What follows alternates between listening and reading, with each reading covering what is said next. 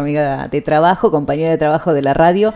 Laurita Vie con nosotros en vivo y en directo, 10 de la mañana, 52 minutos. Buen día, Laurita. Buen día, Noé. Buen día a todo el equipo. Gracias, raro a la mañana. Raro, sí. Bienvenida al equipo de la mañana, de la, claro, de la mañana de la, radio. La dueña de la mañana única es nada No, para nada.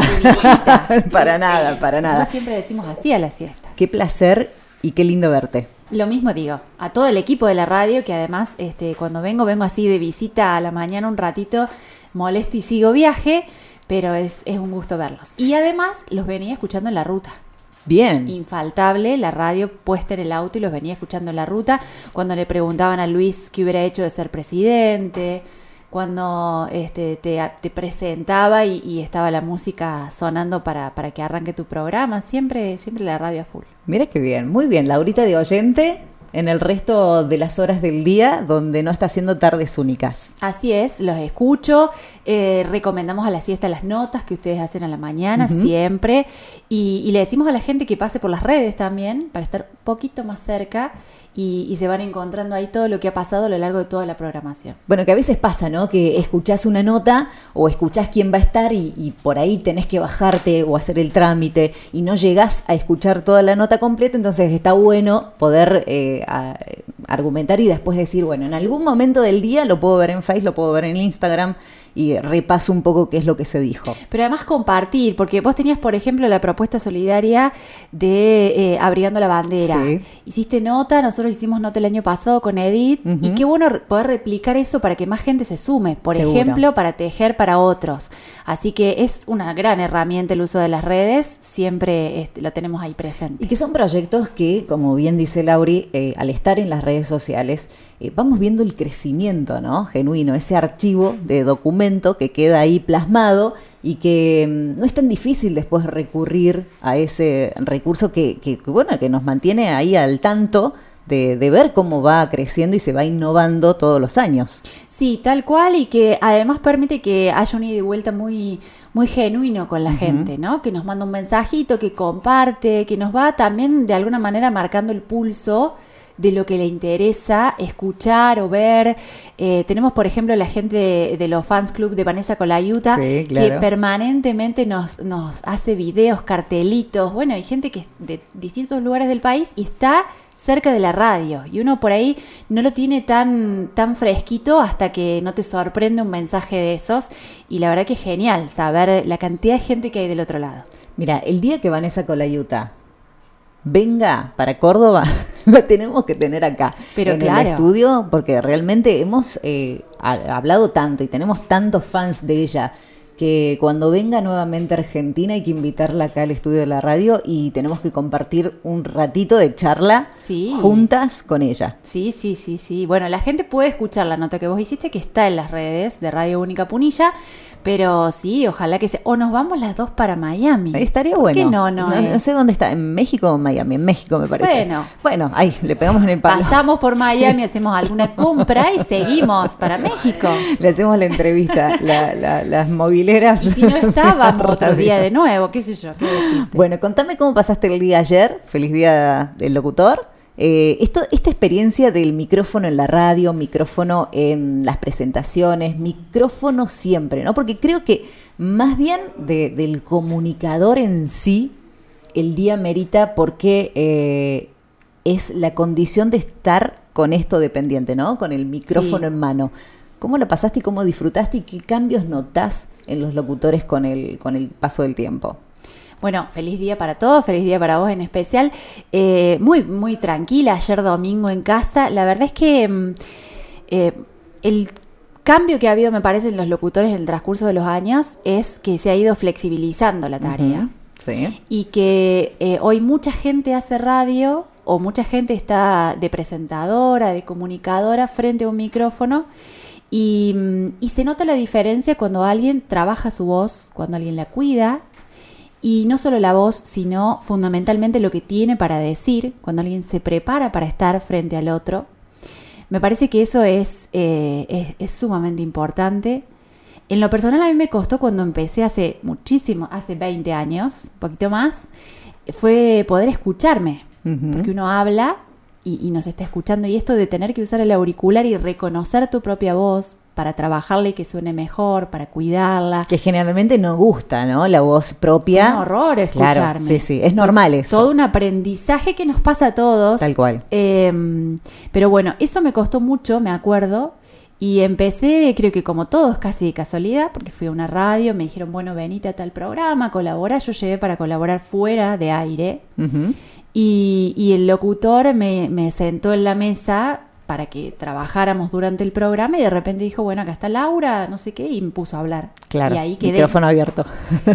Eh, pero es, es un verdadero placer.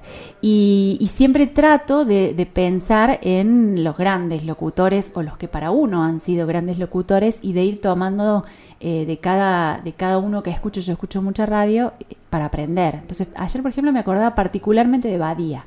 Tal cual, sí. Yo también me acordaba mucho de Badí y de Mateico, no sé por qué. De, y sí, El de los registro, dos, ¿no? sí. De- de- de uno, de registro y, y esas voces que son eh, inolvidables. Tal cual. Inolvidables.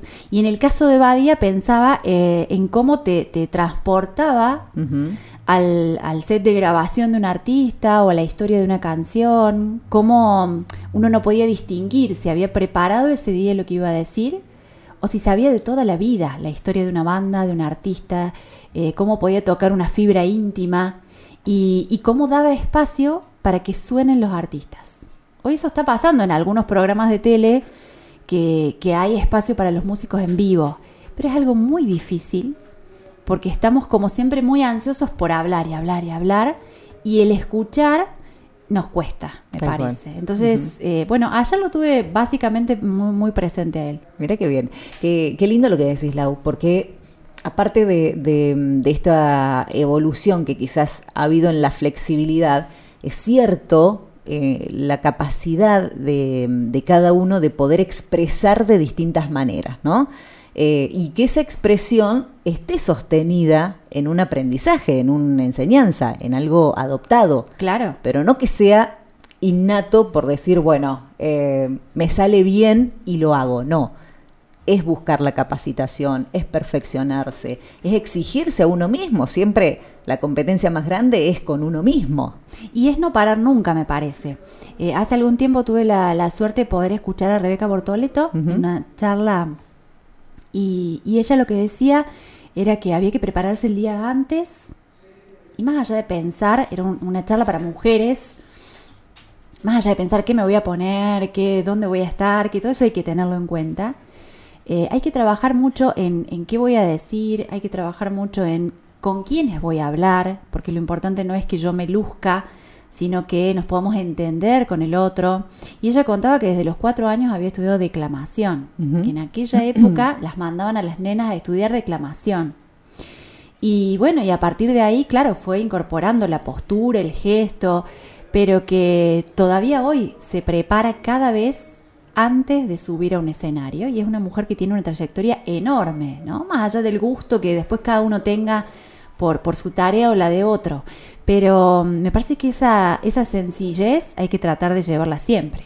Seguro. Bueno, eh, Rebeca ha estado en los grandes medios, ¿no? Y eso también ha hecho que se sostuviera en el tiempo y sea una de las figuras más reconocidas en cuanto a, a las voces femeninas. Sí, sí, absolutamente. Y que tiene esa llegada y que hoy se dedica a, a coachar políticos y un montón de gente porque sabe comunicar. Y la voz es uno de sus instrumentos. También su voz ya tra- se ha transformado en, este, en clásica de Córdoba. Eh, pero bueno, pero eso también le ha permitido elegir caminos y, y le ha permitido mm, que se le abrieran puertas, ¿no? Totalmente. ¿Cómo eras en el colegio? ¿Te daban para leer todos los actos o no? Eh, no me acuerdo, no, no, No. no, Sí, siempre fui muy tímida. Ujú. Eh, me iba bien en la escuela, pero, pero siempre fui muy tímida, ¿Y fundamentalmente. cuándo descubriste la capacidad de expresión? Bueno, desde el secundario, eh, una cosa que, que yo siempre he hecho ha sido participar y en el grupo de, de la parroquia, en el centro de estudiantes, en todos lados. Entonces no me costaba hablar con la gente, nunca me costó, pero sí esto de, de pensarme como la que está frente al micrófono fue un salto. Y, y lo pude hacer con mucha timidez ya eh, estudiando, ¿no? Yo empecé a estudiar comunicación en el 99, me incliné por la gráfica, pero hice también un curso de locución dentro de la facultad.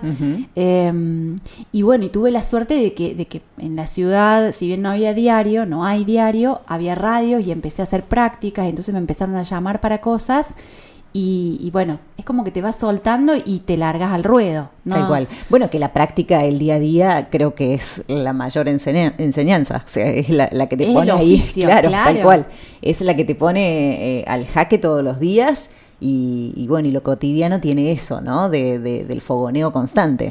Y, la exigencia, eh, me pasó, y allá por el 2002 más o menos, de, tener uno de, los primeros actos que hice, eh, eran unos actos de cultura de la Comisión de Folclore de Cosquín. y, la persona que habían, eran actos con muy poco público, claro. porque siempre convoca lo más masivo, lo más festivos, la parte cultural es más tranqui. Y, la persona que ponía el sonido era Tito Nogués, un locutor histórico de Cosquín, que con su hermano Gaspar han sido sonidistas del festival. Y, yo no podía creer que ese hombre me, pusiera el micrófono a mí, digamos. Tendría que haber sido al revés. Eh, entonces, bueno, he tenido también esos respaldos y esa suerte, ¿no? Después de cada lugar en el que uno está, eh, aprende, sin dudas. Yo no sé si te pasa, pero cuando escuchas una buena voz o cuando, mm, no sé, te quedas con eso de decir, esta persona tiene condiciones, ¿qué haces? ¿Le decís? ¿No le decís? ¿Te quedas con las ganas? Eh, en general trato de decirlo, en general trato de decirlo y, de, y de decir, te estoy escuchando, de mandar un mensajito, sí, sí, me gusta. A veces, este, bueno, uno sabe que es uno más en un montón de gente, ¿no? Pero sí, trato de decirlo. hay personas que no lo tienen proyectado. A eso me refiero. Y, ahí va el, el angelito Picasso eh, para tratar de hacerles ver de que existe este mundo. Creo que trasladar el mundo a una persona que no tiene ni idea de lo que existe, eh, y más si tiene condiciones y aptitudes, a mí me pone muy contenta. La verdad que sí, y es, eh, a ver, es la posibilidad de que otro crezca. A lo mejor el otro no lo va a hacer de manera profesional, pero, pero sí se va a sentir más seguro para lo que está haciendo y para decir y para expresar en donde le toque. Entonces, eh, la verdad que sí, que a mí, a mí me gusta. Por ahí, eh, esto, ¿no? Parece que, que, uno fuera simplemente a hacer un, elogio porque sí. Hoy en día vivimos también mucho de eso, ¿no? De, Del falso elogio. Entonces, eh, bueno, uno va viendo de acuerdo a cómo conoce a la otra persona o no, pero, pero sí, me parece que hay que, que hay que animar, que hay que estimular a, los demás porque... Sí, sí, es motivación pura, 100%. Y me parece que bueno, que está, está lindo poder ayudar y colaborar con otro, cuando a veces eh, no es la tarea que nos toca, pero a mí me, me pone muy contenta muy orgullosa, me da mucha felicidad saber que alguien puede llegar a descubrir este mundo mágico de, de, lo que es la radio o de lo que es la locución y que y si, te, si tiene aptitudes, ¿no? Uno trata de, también visualizar si, si, es el enfoque o no, si mm, le puede llegar a gustar. Entonces, bueno, a veces digo, deberíamos abrir una comunidad con talentos. Sí, y uno debería poder encontrarse más seguido, porque eh, hay mucho para, para seguir aprendiendo y hay mucha gente que viene haciendo, que hacía locución y que fue dejando y que a lo mejor no conocemos. Eh, o que tiene otro registro, otro estilo que a lo mejor no hemos escuchado. Y todo eso es muy valioso. Y, me parece que uno llega al micrófono con una carga emotiva y de aprendizajes que, a veces tiene la, suerte de tener un micrófono al frente y poder eh, transmitirla, pero a veces no. Y entonces encontrarte con esa gente que a lo mejor ya no está haciendo radio o que, mm, o que fue cambiando de, profesión, o que le dedica más tiempo a aquello que le da una, este, una salida económica más positiva y entonces esto queda como hobby, pero lo mismo tiene para, para decir o para dar. Me parece que nos tendríamos que encontrar un poco más. Seguro que sí, creo que depende mucho de eso, de encontrarse con uno mismo. Laurita, gracias. Hermosa la charla. Me quedaría horas, pero, pero bueno, sabes que los tiempos en la radio son tiranos. Eh, es un placer verte y escucharte. Y bueno, estaremos a las 14 pendientes con Tardes Únicas. Sí, claro. Bueno, y hoy ha salido el sol, así que ya sabe Dani que le vamos a hacer poner música que no le guste, pero total, está calentito, está abrigado, tiene un motivo menos para quejarse. Cuando hace frío somos más buenos, porque ya está enojado por el frío. Claro, Pero- ya tiene una carga encima. entonces, hoy música. Gracias, Laurita. Noé. Gracias. un placer tenerte aquí en la radio. Bueno, acá estaba, ¿eh? con nosotros Laurita Vie, a las 14 llega Tardes Únicas, va a estar haciendo, por supuesto, el análisis de todo lo que ha sucedido el fin de semana y de todo lo que se viene, porque ya en días nomás arrancan las vacaciones de invierno 2022. Continuamos en la mañana única. Somos los número uno.